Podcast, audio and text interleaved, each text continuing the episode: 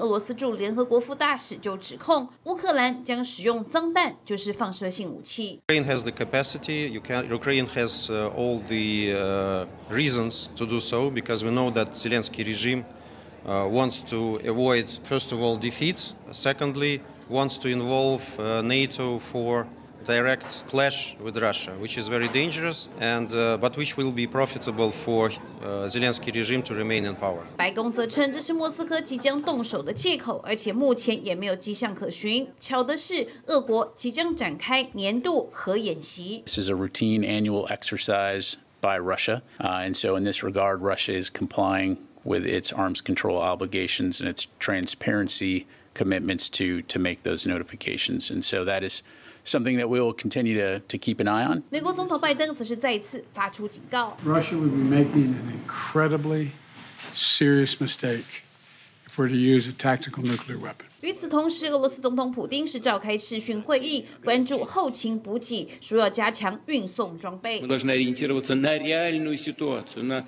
реальные, на, на реальные потребности м, по тому или другому направлению. Снаряжение, что касается вот э, 二十五号被俄国占领的乌国东南部城市梅利托波尔经传汽车炸弹，据了解是当地挺乌人士试图炸毁俄国设置的联邦安全总部。另外，有美国官员也透露，华府正在考虑将旧型的英式防空设备运往乌克兰，协助基辅抵御俄罗斯无人机和巡弋飞弹的攻击。 中国二十大，我们来看到习近平在众目睽睽之下拔提把他的恩人胡锦涛给嫁了出去，很明白，习近平就是要独裁，所以台湾对习近平是不可能有任何幻想的。我们来看到这一次呢，在外国媒体特别提到，习近平在未来五年之内对台湾的攻击几率非常高，会变成非常惨烈的战争。而来到台湾访问的乌克兰议员说了，说时间如果能够倒回两年前，乌克兰一定要投入更多的资源在国防高科技。他说，希望能够占更多的这个防空洞、壕沟，进行更多的军事训练。的确，台湾要看到乌克兰，看到中国的习近平的想法，一定要好好做好自己的准备。我们先来看现在乌克兰战争最新的进度。现在俄罗斯的军队准备从赫尔松绕跑，但是绕跑的过程当中，也成为了乌克兰军队一个非常好瞄准的目标。因为乌俄战争关系哦，事实上对于习近平这次在二十大一全力一把抓的事情，已经造成全世界对台湾的关注，已经到了顶峰哦。那么包括日本，他们本身日经也在讨论哦。那么这个中国可能对台湾呢做所谓速战速决，直接打台北哦。那么希望在瞬间之内呢能够取得这个首都哦。那这个事情当然现在是热话题。其实不止如此哦，包括了法国跟美国主要的媒体呢也在讨论哦。对台湾的攻击呢，恐怕不止如此哦。最新的一个说法是哦，他会直接从高雄来攻击，因为高雄有非常好的港口，所以呢，把这高雄拿下来之后呢，它的重武器坦克呢，都可以从高雄上来，由南往北攻哦。他们说这个战役呢，其实包括美国总共做了二十二次的兵推哦，都兵推的结果是高雄往上攻击的几率呢是最大的哈。虽然日经是说攻击台北。那他们有说，这场战役哦，如果一旦发生的话，每一天呢、会有数千人阵亡。要打高雄，先打高雄。他们先打高雄，因为基本上来说，这高雄离日本最远嘛。那也就是说，你在打高雄的时候呢，你就不用担心来自琉球或者其他日本横须港的这些武力来协助台湾。那所以呢，打高雄可能是目前为止，包括法国的媒体以及美国在做兵推里面呢，认为最有可能的。但他们同时间说一句话：发动这个战争之前呢，一定会产生，就日经还有美方跟法国呢的说法都一致。如果他们要对台湾动武的话，一定会照到另外一个日本偷袭珍珠网的方式，先对日本的所有的这个军事港口先做一个第一次攻击。那么法国的商的这个法国的这个呃《每日邮报》是不是特别讲得更清楚说，事实上呢，恐怕会先对这个美国的航空母舰呢、先做致命的打击。那这打击完之后，立刻就会攻高雄。但是呢，美国也不是省油的灯，美国当这个军力呃来的时候呢，会先对中国的各个港口里面任何可能装载武器跨过这个所谓的台湾海峡的予以攻击。先反制他说。以这场战争来看，动辄是数万人到数十万人战争。嗯，那以美国现在的这个所谓的这个轰炸能力的话，那么这个产战争呢，会每天有数千人死亡，这个比乌俄战争更加的这个剧烈。如果中国敢动的话，美国警告的话，对，美国已经警告了。嗯，那当然这样的情况下，台湾人是不是要去自觉？这已经是一个很重要的话题啊、但是话说回来，因为现在乌俄战争呢，看起来俄罗斯是已经是啊、自己也承认了嘛，它的弹药已经不够了嘛，哈。这个为什么现在俄罗斯非常紧张啊？因为赫尔松看起来是要失守了，赫尔松失守等于是克里米亚就完蛋了嘛，因为所有水资源都是来自赫尔松。对，那所有的资源，因因为克里米亚本身其实连农产品其实都不够，所以它很多的这些资源呢都要来自于这赫尔松来做供应，所以特别是水，如果赫尔松拿下来，就证明克里米亚它一断供水，那你克里米亚就没水，你克里米亚根本就活不下去了。所以呢，现在已经发生的画面就是说，他们为什么这么恐怖呢？实际上，我们这听之前的说法是说，赫尔松的俄国的这些官员呢，其实已离开赫尔松了。接下来一些民众呢，也开始陆续被撤离赫尔松，但有些人说我不要离开，好，但是已经有撤离了。但问题是那条桥已经断掉了，所以最新的画面呢是什么呢？俄军呢开始用浮桥呢，开始尝试哦，在原本断掉的墙旁边呢，开始做这个浮桥的动作。那这个浮桥动作呢，其实画面都已经看到了嘛，那个一艘艘的大型的这个浮桥已经过来了机动。的浮桥，那事实上呢，乌克兰要不要去攻击这个浮桥？他们决定要。他很哦要打要打，很容易打，对，因为很好打。你在过你在过往的过程当中，只要你是军事设备，我去攻击嘛。对那现在俄罗斯要做做的事情，会不会把乌克兰平民跟这些军队一起来处理？哦你看到你就对了对你他们会不会做这？所以他们现在观察这件事。如果你今天是军人撤退的话，他一定打。因为打不打因为你不打不行，因为接下来你赫尔松拿下来的时候，你就要往赫尔松的西方，就嗯跨过蒂诺伯河，继续对克里米亚来战斗嘛。这残余的部队你必须要歼灭。那现在已经看到，就是乌克兰呢，除了要打之外呢，他也派了这个小型的这个，就我们说的巡逻舰哦，已经开始在蒂诺伯河里面做巡逻。嗯，所以你知道，因为你知道嘛，如果今天你是在过浮桥的时候，其实你的战力是很难去展现的，很弱的当对，很弱。嗯其实这场战争打到这边是非常特别的事情，这就是这是乌克兰他们现在已经派这种战斗艇啊，这个巡视蒂诺伯河的画面。那现在以前这种画面呢，基本上你看到是俄罗斯才有，嗯，俄罗斯才有所谓的水上的能力去控制蒂诺伯河或者是黑海。现在我或控制现在我给了现在反而看到是乌克兰的小艇在巡逻蒂诺伯河，嗯所以你看出来整个海这个我们说水军的力量呢，海军的力量俄罗斯基本上已经是非常的弱。所以回头一件事情，以现在赫尔松，其实我这样讲，现在战争其实不只有赫尔松啦，其实乌东地区也陆续发生战争。泽泽连斯基说，那个西那个很快的，俄罗斯过去所占的那几个城市，陆续都会拿回来。所以现在在乌乌北的乌东地区，至少发生四个大会战。那这会战里面，其实俄罗斯是蛮辛苦的。所以这全面撤退的情况下，普丁为了面子，所以他可能要动用核武，拿脏弹做例子哦。但是现在这个国际能源组织已经说了，你不要动。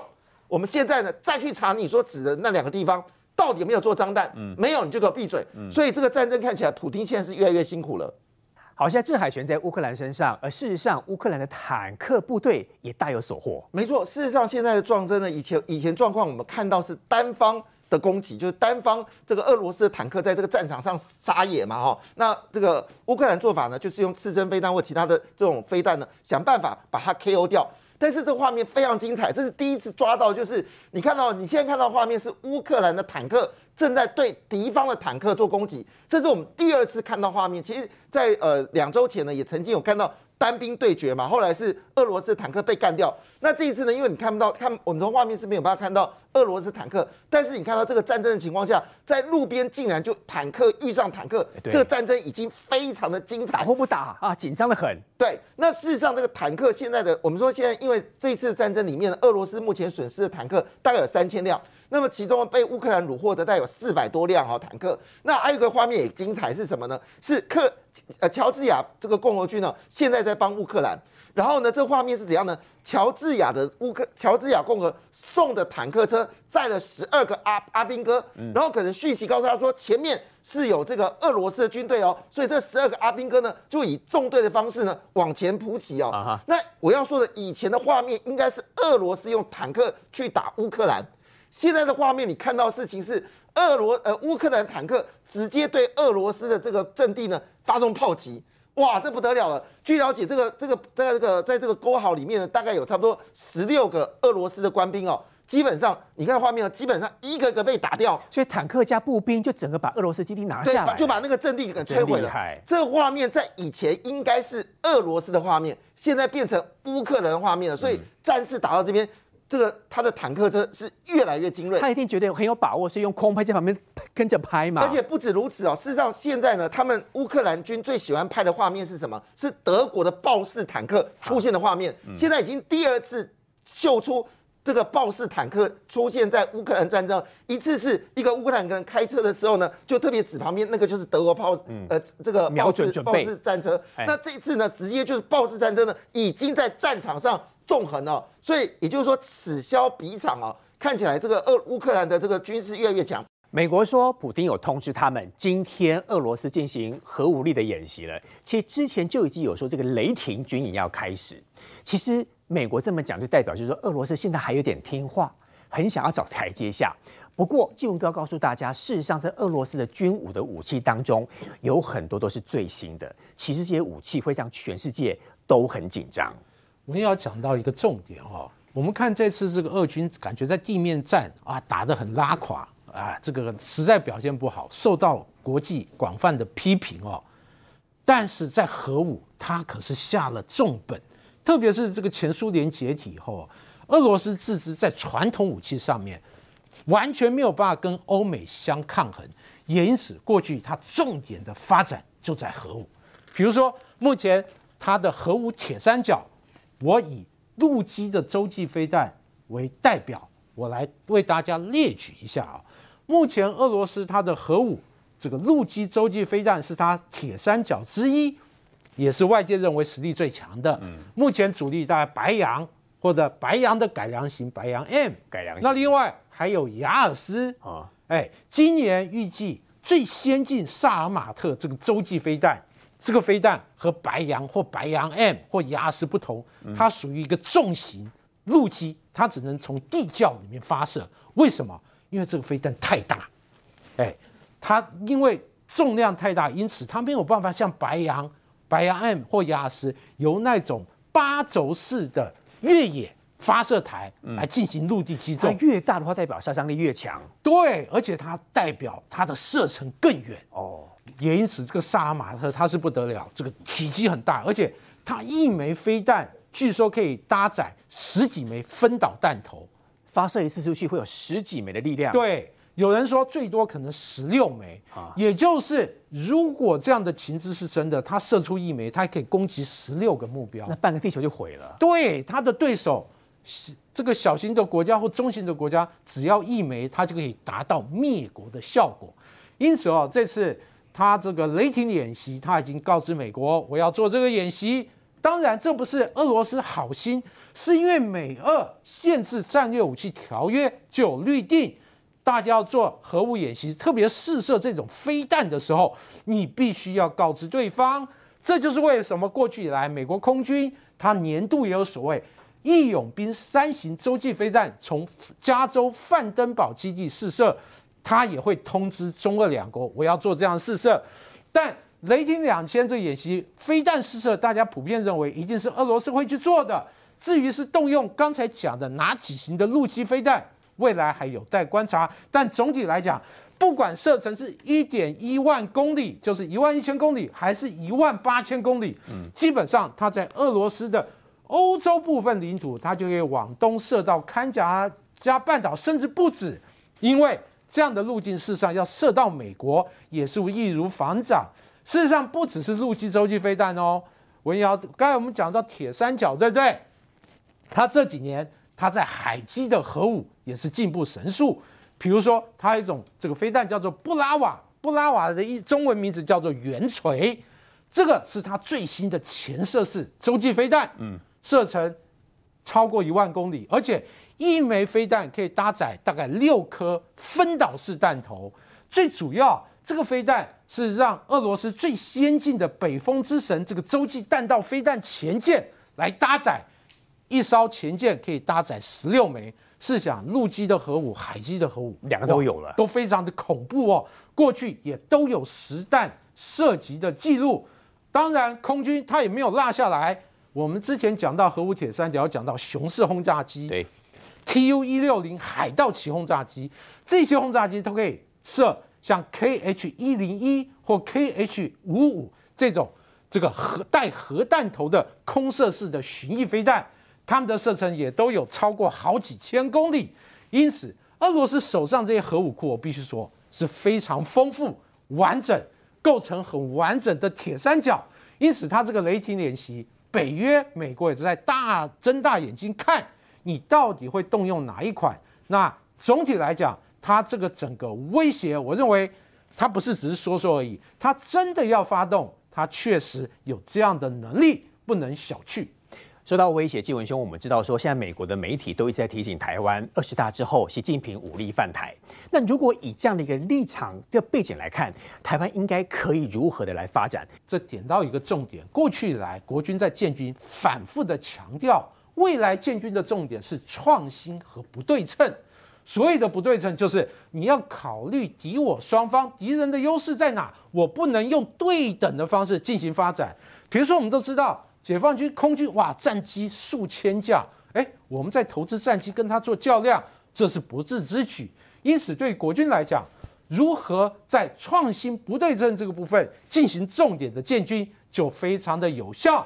今年俄乌战争大家都在研究，我认为对台湾来讲，更是需要好好研究这场战争。这场战争凸显什么特点？其实不对称就是其中一个非常重要一个环节。嗯，另外创新。乌军在整个攻防里面，他也在这个地方做了很多巧思。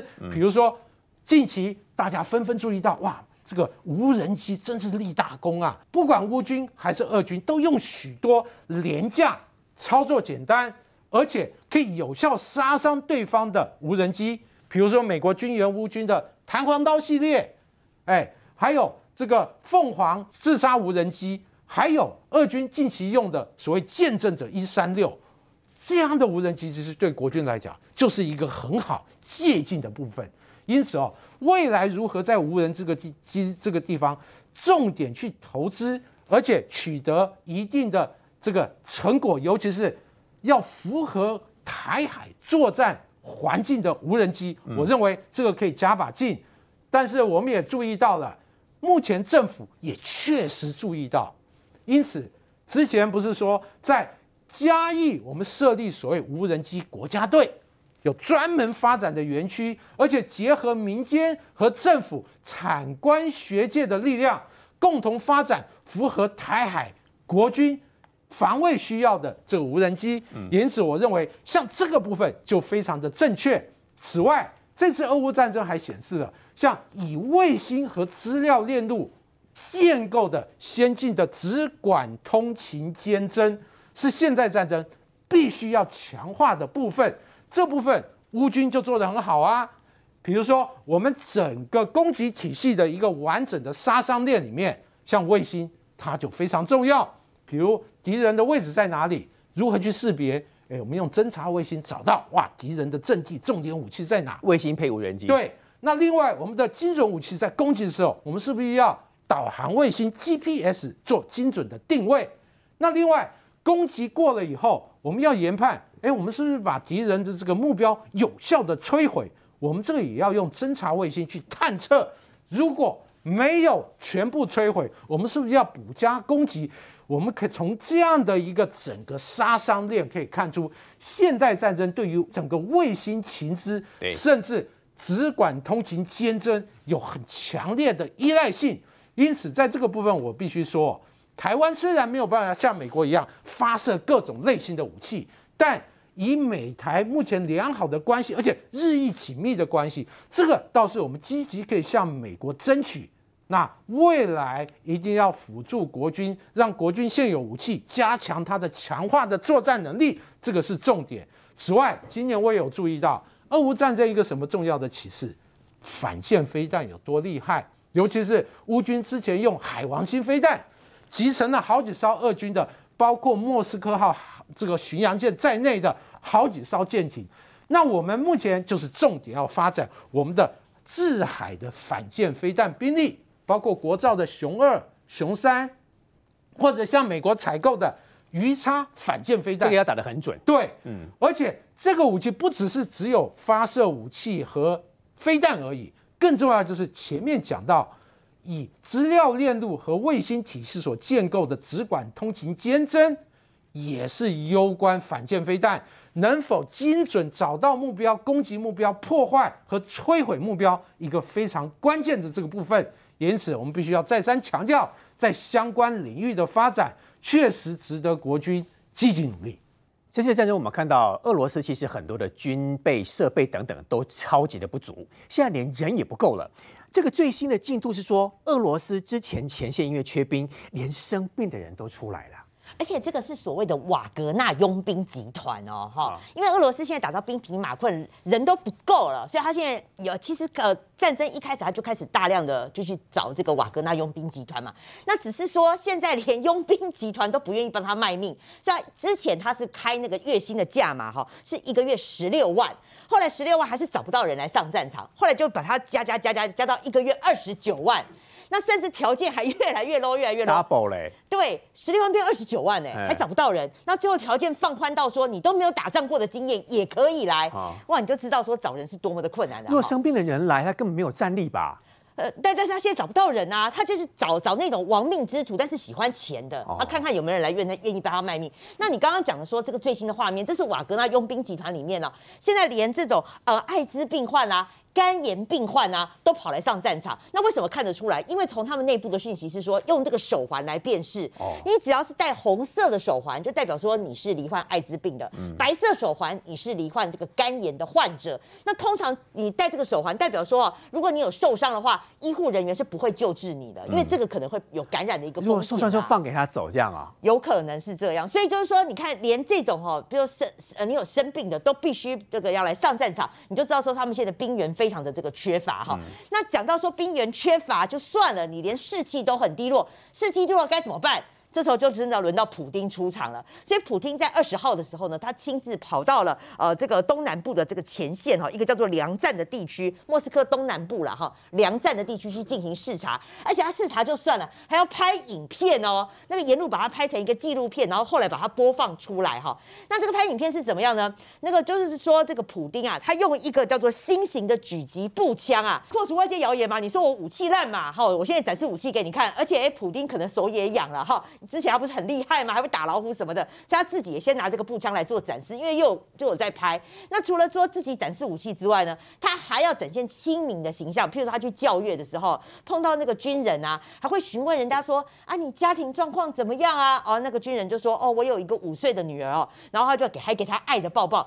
开玩笑，如果你真的同情那个人的话，你就不要发动战争嘛。你现在为什么大家要上战场，抛弃自己的家庭，还不是因为你穷兵黩武，然后还没那个爱的抱抱？结果有一幕非常惊悚的来了，这个是我们现在纪录片上面是看不到的，就是说呢，有一个这个呃，他在教育的时候有一个士兵，可能他那个外文是用 aggressive，意思是说他非常激进的想要亲近普丁，后来竟然被普丁的随贴身的随护。给杀了，扫射给杀了，当场把他杀了。对，当场把他杀了。他怕普京要暗杀。现在就外媒的报道是说，这一幕发生之后呢，哈。普丁立刻就回到他的轿车，然后同时他的拍摄整个中断。那当然不知道说那个被形容说 aggressive 就是比较激进的这个人，他到底动作是怎么样？是要跟普丁呛虾呢，还是说想要跟他靠近呢，还是怎么样？现在完全不知道。但是呢，全部目睹在场目睹的这一幕的人，还有这个受害者的家属，现在全部都被禁言，完全不能讲话。好，那我我觉得说这一幕发生之后呢，我觉得普丁一定非常后悔，他二十号的时候去视察前线哦，还有被。外媒拍到他那个手啊，也是在他当天视察的时候也被抓出来。你可以看到哦，他那个手手上面有一个特殊的一个符印出来哦，这一个符印。对，其实。其实你知道吗？本来外媒不会注意到了，后来是因为俄罗斯的媒体太欲盖弥彰了。他先是影片出来，就影片马上就下架。后来呢，照片再出来的时候呢，盖了很多的浮水印，就是那个浮水印啊，盖盖盖盖盖盖盖。那大家就盖在他的那个手上。那所以大家都好奇说，你为什么要盖那么多的浮水印？国际的专家那个医生就出来解释说，现在看起来他这个手背奇怪的印记，是不是那个有点像凸起来的静脉？那为什么会这样？因为有可能是长期使用类固醇，所以你的这个硬硬脉。硬你的这个静脉就会浮起来，补起来了，补起来。那另外还有一种就是说，你硬脉注静脉注射治疗硬化的这个呃静脉导管。这个可能也是一个这个大家观察了，所以他中风是真的，得癌症是真的。哎，坦白讲哈，从那个战争开始啊，普丁的健康状况有没有？我们讲过癌症、巴金森氏症，还说他失智，什么状况通通都有。然后，但是呢，美国 CIA 的那个情报局局长之前才出来讲说，就他的了解，普丁身体状况好的很。真的吗？他认为外界的揣测都是错的。那当然就是让大家继续看下去啊。这个战争真真假假，我们来看到有时候俄罗斯为了要壮大自己的声势，竟然拍了这段影片。这段影片其实从一般观众的立场来看，就知道那是假的。事实上这么说哦，这是因为是车臣呐哈，因为你知道车臣一直很一直很臭屁，希望在普京面前表现他非常的赞助这个这个战争嘛。你看我们前阵讲的白俄罗斯有没有？现在白俄罗斯都没有声音了，不是前阵说有没有九万个兵队啊，从这个北方要攻击啊，现在完全都无声无息哦。但是车臣表现很厉害哦。这是什么画面呢？就是车臣，这是在车臣里面哦。那这个车臣的这个领导者呢，他就站在门口，他就发现到呢，这个一部黑色车过来的时候呢，他两个儿子呢就带了这个两个乌克兰的这个俘虏啊，在他面前来偷滴滴的。那这要表现什么呢？表现他们现在在战场上抓到俘虏吗？你需要这么大阵仗吗？还有这个车臣的独裁者前面跟你看这个画面，换得很开心哦。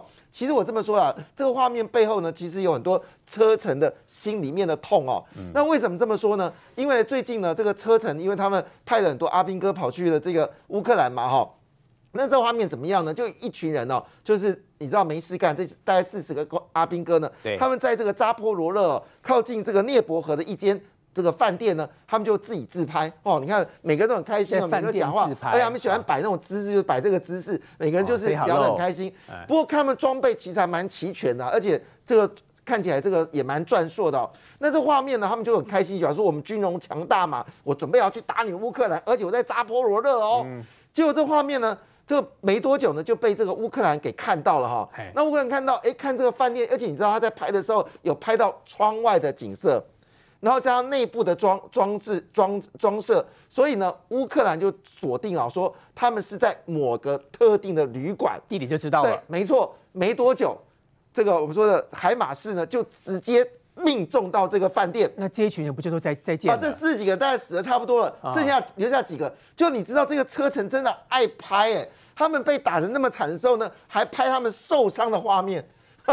受伤的画面，受伤有什么好拍的？对，受伤有什么拍的？就表示他们存活的状况。但是你知道，海马斯真的让这个呃，就是俄罗斯军队真的吃足了苦头哦。嗯，这画面就是用海马斯直接摧毁了一个 S 五百的 S 三百的阵地。你看这个是真的哦，烧起来，那个烟是烧起来的哦。你记得我们之前不是谈到一个画面吗？这个俄罗斯用所谓的这个自杀飞的自杀无人机。打掉他这个乌克兰的 S 三百，就那是 S 三百没有烧起来，是假的，这是真的。嗯，哇，这个画面像如果像烟火一样，让大家觉得非常的兴奋哦。但是我再补充一下，其实现在俄罗斯的状况非常惨哦。已已经多久没有听到亚速亚速军团？两三个月了，很久嘛，对不对？对不起啊，最近亚速军团又出现了，又出现了。对，这亚速，而且你看它装备非常齐全哦，该有的这个夜视夜视线，然后所有的这些。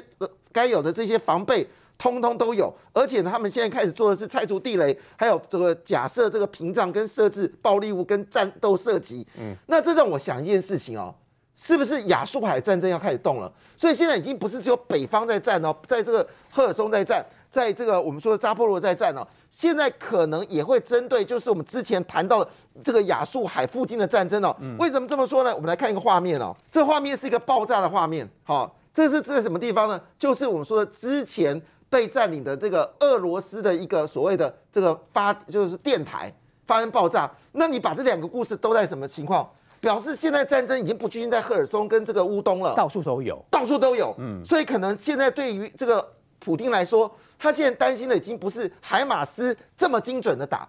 而是他们现在的战队，就是我们说乌克兰军队，他战力是越越强。你知道前阵不是这个英国帮他训练了一万五千个乌克兰的士兵吗？对，现在已经开始有声音出来，他们说这些人哦，他们充满战斗意志，而且你教他什么什么技能，他们努力去学。所以现在的状况看起来，这些人是要回头要把俄罗斯给你好看。嗯，所以也就是说呢，现在对俄罗斯的部队来看的话呢，实际上这个冬天会很难熬。中国在武力的发展，其实很久以前一直都有很跟很多国家进行军武的这个和联合演习。除了偷别人的硬体之外，连软体也在偷。这张图这这位外国人，你知道他是在哪边这个这个被发现吗？他其实是今年四月的时候，在中国河南的解放军有飞机失事掉下来，然后他就跳机，然后当时有很。就是有好几个这个中国的解放军都跳机，然后哎都生还，OK。那可是当中国在救这些哇跳机生还的这些飞官的时候，赫然发现哎不对啊，中国解放军怎么会有一个外国人？他的头发是金色的。然后后来就发现说，哎怪怪的，为什么？抓包了，就是有这么多被中国买。后来结果哦，经过证实，他是一位法国人。那这位法国的飞官呢，到中国。去干嘛？去帮中国解放军训练飞官。嗯，所以呢，被他训练就是同时这个跳机的，其实年纪都已经不轻了。就是据说法纪线已经是蛮后面，也就是说，可能他这位法国飞官在训练的是中国的这个比较资深的飞官。嗯，然后这个中国资深的飞官再去训练他们自己的年轻飞官。嗯。那也因此，你可以看得出来说，中国为了要得到这些西方国家的这些资讯，以及壮大自己的非官训练的这些手段，其实手伸的很很进去了。要你的资讯，然后没关没关系，我花钱重金礼聘。那其实有很多人都会因为哇，那真的酬劳丰厚啊，很多人就会啊意志有些动摇，所以就跑到中国去了。那所以其实这件事情呢，因为他的手实在伸的太绵密了，因为很多国家都碰到类似的状况，所以其实包括了美国、英国、澳洲，他们自己都有针对自己的退役的这一些官兵们进行调查，就看看到底有没有人因为。这个这个金钱利诱，或者是因为什么样子的原因，然后跑到中国去帮中国做事。好啦，那所以在前几天的时候，澳洲呢就抓到了一个美国的退役的飞官，这个人就叫杜甘。那杜甘他曾经在美军服役十年，是这个这个呃陆战队驾驶这个这个攻击式直升机的。好了，那这这个人呢，他因为从美国这边退役之后呢，他就到了澳洲，去澳洲那边。成立了一家飞行公司，成立公司哦，对，他也成立一个飞行公司，然后他是他是讲说啊，这个我们就做旅游，然后也因为他自己的背景关系，所以他也吸他也招募了一些从美国来的啦，或者是哎这个英国的这些退役的这些飞官，说啊，那我们一起来澳洲这边开这个飞行公司，然后我们可以载旅客哇，享受这个驰骋空中这样子的乐趣。嗯，好，那结果赚了一点钱之后呢，哎，他就收掉了。收掉了之后跑去哪边呢？跑到中国去了，直接中国开公司，直接担任了在山东青岛的一家航空公司的常务董事，当中国的员工。对，那后来结果呢？因为这个美国啦、英国，他们就针对这一块，这个这个国家安全的资讯掌握这一块，他们有进行调查，结果就发现了这位杜干，嗯，怪怪的哦，怎么跑去中国进行效力了呢？所以在澳洲他就被捕了，然后因为他的这个官司，他的涉案的内容是涉机敏，所以到底是怎样怎样怎样呢？详情没有办法被透露出来，太机密了。对，然后但是呢，大家都这个大家都知道说啊。应该是跟他效力于中国有关。那他效力于中国，很可能会把这些不管是美国的或者是英国的这些军方里面的消息，或者是这个呃资讯最新的资讯带到中国去。那这件事情其实目前在这个呃国际上面，很多大的国家他们其实都有提高警觉。举个例子，譬如说英国，英国呢，他们之前曾经发现说。哎，不对啊！我们英国哈有一批这个呃退役的这些军官，他们怎么大家都跑去中国？嗯，他们跑去中国干嘛呢？哦，原来发现说，因为中国重金礼聘，多重金，一个月两万英镑，所以相当于台币大概是六十几万。哦，然后所以他们就直接先千万嘞，中国就先跟他们啊，不然这样，我们先签约签一年。哎，那一年。就让他们赚大概是二十四万的英镑，差不多八九百万的台币。那你说这种价钱，嗯，中国觉得值得啊，中国当然值得啊，然后所以有很多资料啊，对，所以有很多这些退役的军官，他们就觉得，哎、我去赚个一年再回来啊，那荷包就其实蛮不错的啦，这个酬劳很丰厚。那去中国要干嘛呢？去中国就是帮中国训练飞行员。好了，那英国因为他们的国安系统，他们的国防部掌握到这样的资讯，那英国也会紧张啊，就开什么玩笑？我我大英大英的这个这个军事机敏的消息面，万一被你中国知道，那还得了？所以呢，英国也很聪明，英国呢就跟这一些退已经在英国退役，然后转到中国去去呃这个这个效忠的这一些军人，嘿，就跟他们打商量说啊，不然这样好不好？你们去那边帮英国收集资讯你讲，反间谍的概对念，对对对，就是有一种啊双面谍反间计。哦这个蛮厉害的，对，这个蛮厉害的。那后来结果呢？哎，这一些英国人，他们当然也觉得好。那既然英国政府要求我做这些事情啊，所以他们很多人都答应了。那所以他们答应了，也就默默的哎，到了中国去工作之后呢，有些人就要被派，就是会到一些比较不机敏的地方啊，那种就比较没消息。对，那可是有一些。就还真的被派到了中国的一些关键的训练飞官的这些单位，所以他们对于中国的这些呃训练的这些还有战机的掌握的资讯，其实就回馈给英国。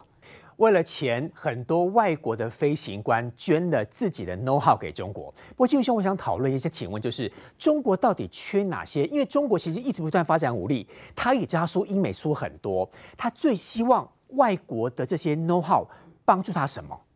其实哦，过去以来哦，这个解放军它的硬体装备这个部分发展真的很快哦，包括船舰像下水饺，我必须说，像军机也差不多和下水饺一样。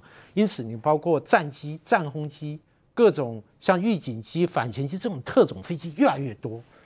但是我们知道，整个军队体系的建设，以硬体装备跟上来很容易，你只要有科技能力，还有你要制造能力，跟得很快。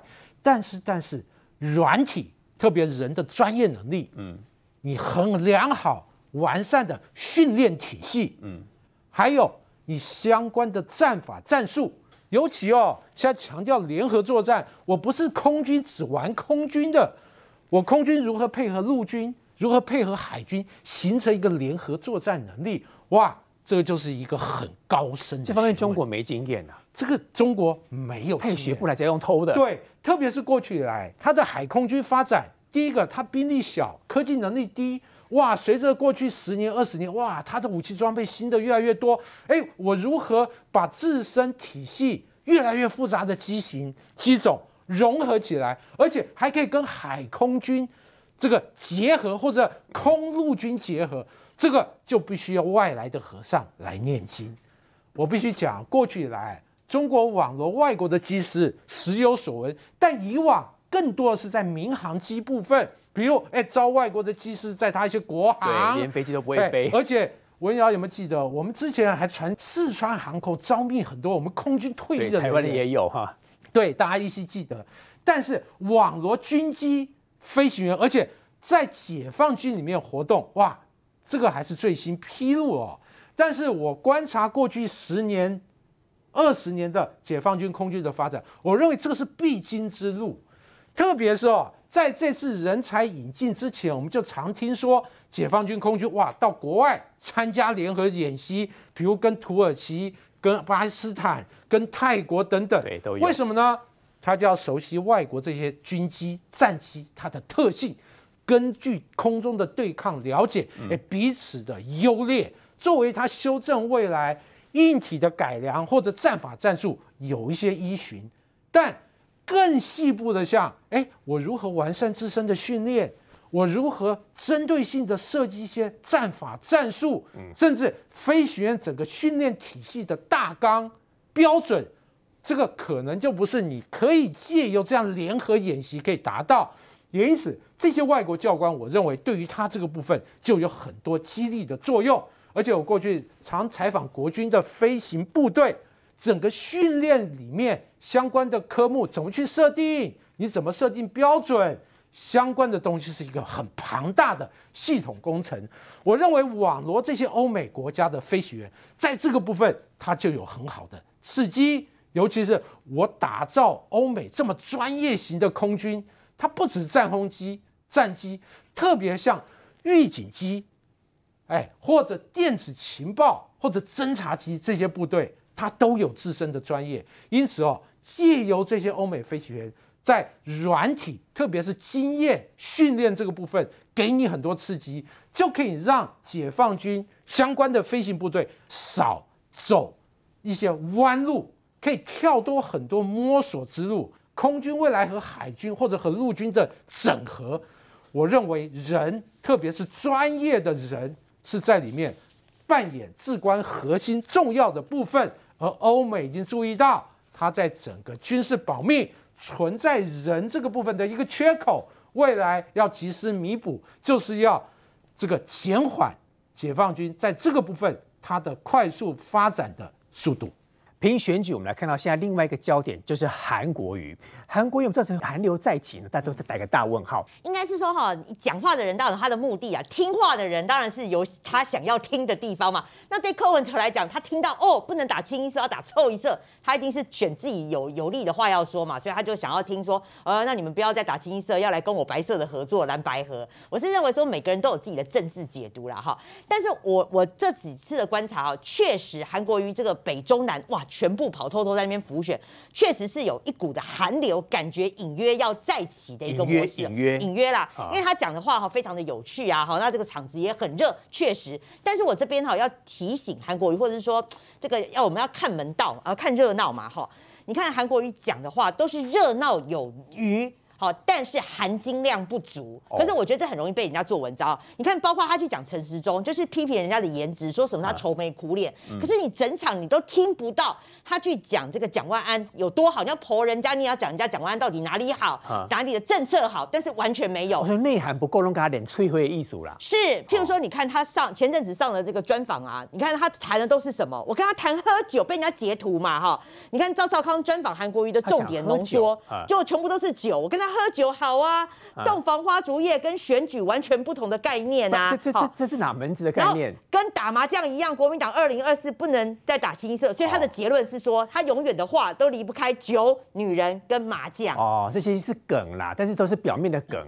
可是我坦白讲，我就说他含金量不足。他讲的话哈，就是那种嘻花啦，嘻嘻花花。但是你说真的要听他讲什么实质的内容，比如两岸啊，或者说你对未来的愿景，已经架起模啦，哈，就是非常的空。那什么洞房花烛夜跟选举，他其实这一段哈是好笑，可是好他的意思是说，呃，这个选举跟洞房花烛夜是不一样的，选举是要靠众人的帮忙，对，洞房花烛夜如果你新郎模啦啊，你别人也不能帮忙代打，你听起来是好笑，可是这到底有什么关系？这内涵是什么呢？这个我真的不明白哈。好，那这个效应就会来了嘛。那现在看起来，他这个现在看起来最受瞩目是说，他三十号要去帮张善政合体了哈。我不能说他帮张善政站台，因为这个是另外一个选举人，叫做杨朝伟，国民党议员的一个场子。那你知道那个议员都很希望找那个大咖来加持，所以这一场并不是张善政自己邀的，这一场是。那个议员的场子，然后邀两个人来站台，所以就两个人同台。所以事实上到目前为止，张善政还没有去找韩国瑜站台哦。嗯。那我觉得国民党这边逻辑蛮有趣的哈。那呃，因为现在就是说，呃，郑云鹏就说，哎，那这个韩国瑜跟张善政是同路人啊，就马上张善政就说，哦，这个你说我们是同路人，那就凸显你对选情很紧张喽哈。那我会觉得说这个逻辑好怪，这逻辑好怪。因为张善政跟韩国瑜是同路人啊，这个这本来就不争的事实啊，要不然你们二零二四、二零二零的时候，你们怎么会正副总统搭档嘞？嗯，那讲你是同路人，你现在好像又急着要切割，那难道你跟韩国瑜不是同路人吗？那那那你要讲这个逻辑是什么？那为什么讲你们是同路人，反而凸显你的对手郑云鹏是选情紧张才要这样讲呢？郑云鹏并没有讲错啊，所以我会觉得说，他们现在对于韩国瑜的情节到底是什么？就我了解了哈，就说张善政为什么到现在为止，包括他之前的这个南北的竞选总部都没有找韩国瑜来同台，因为他们也在评估嘛，韩国瑜到底是补药还是泻药嘛？因为对张善政来讲，确实他现在南逃是领先的，可是因为他已经领先了，那所以呢，你韩国瑜来对他来讲有没有加分？那北逃的部分的话。北桃部分的话，那些新年轻人啊，这些新新住民啊，对韩国瑜来讲也没有加分的作用啊。所以韩国瑜来对他来讲，到底是补药跟泻药？所以我觉得张善政到现在来讲哈，那我要讲最后是说，三十号这一场是在巴德。巴德呢？哈，巴德这一场其实大家只注意到说，他以前是传统蓝营的大大票仓，但是不要忘记，他同样也是郑文灿，郑文灿现任市长的一个家乡。对对，所以韩国瑜来到底是能够凝聚哦国民党的大团结，还是又把另外一派另外一票绿营的始终支持者给吹了出来？我倒觉得现在是国民党要面对的课题啊。明玉姐打问号了，不过林涛一定说很希望韩国瑜能够来。你之前有讲过嘛，要请他来用排队的，还不一定排得到。其实我们看到现在，只要对选情任何有帮助的、有热点的部分啊，其实大家都有邀请。所以你看到全台湾这两周有好多的市议员的候选人都邀请韩国瑜站台嘛，因为有声势、有这个媒体的曝光度嘛。可是我要先这个回应一下刚才这个提到说这个选情焦虑，这个不是张善政讲的，这是媒体评论说，如果郑云鹏一直把韩国瑜跟张善政放在一起说同路人，是不是就凸显了？张郑运鹏的团队到最后只会打一个韩国瑜牌，只会想要复制二零二二零二零的抗中保台的牌，所以是不是凸显选情焦虑？他的逻辑是这样子。那可是回到这件事情来，我们可以看到，到底韩国瑜这个民进党想要复制二零二零的抗中保台这个仇恨值打不打得起来？其实我觉得有几个面向可以去去看哦。第一个，当时候二零二零其实想要教训的人。都已经出来投票了，都已经教训了，好，而且当时候这些黑函的手段，大家已经就是都已经麻痹了嘛。因为你现在如果要在这个复制黑函的一些语言跟手段，其实大家选民也不一定买单。第二个很重要的，这一次韩国瑜自己不是候选人。他是去站台的，他是浮选的角色，所以你看到任何邀他有利基的候选人，邀他可以加分的，都会邀请他，这就是他这一次的利基。所以你看到为什么抗中保台在这个地方仇恨值打不出来，很大原因是这样子。我回过头来看整体的选情哦，刚才提到二零二四的议题，我认为现在国民党。上上下下，不管是这些大咖，不管是县市首长或议员或这些里长，全部都是以二零二二要胜选为最重要的目标。其实我觉得后面的事情没有去太过太过多的去思考，反而我们看到整体的桃园选情现在的变化长怎么样？我们看到蔡英文总统现在这个周末已经第五次要来桃园哦，越焦虑来越多次。来越多次更焦虑，为什么？因为当时候十月初的场子，我们看到郑云鹏南区竞选总部暨科家大会的后援会成立只有两千四百人，所以你看出对比这个郑张善政他南区二点五万人，在北区的竞选后援会有超过两二点五万，将近三万人的这个正现场的气势。你看这个民进党在这个桃园会不会焦虑？当然会焦虑啊！那我觉得对张善政来讲，最后的我们最后的三十天就是稳扎稳打，好好的走。我们希望争取更多的中间选民也好，年轻选民也好，决战北桃园。诗怡姐，韩国瑜这次这样再次出来，你觉得韩流会再起吗？我觉得韩国瑜他有热场的效果，也就是说，他的确是国民党里面。自带流量、自带人气最旺的一个一个呃不非主帅了，因为他这一次没有办法参选嘛，所以我觉得他的确会使得那个场面变得很热。那只是我觉得国民党的尴尬的地方是在于说，韩国瑜他是国民党曾经的总统候选人，那是一个最从容的一个位置哦。可是你看看，短短的两年的时间，反而大家都一直很焦虑，说他到底是补药还是泻药？如果按照林涛刚刚讲的说，哇，这个民进党超焦虑的，拼命来，然后还口误啊等等的，那既然民进党这么的焦虑，情况这么的差。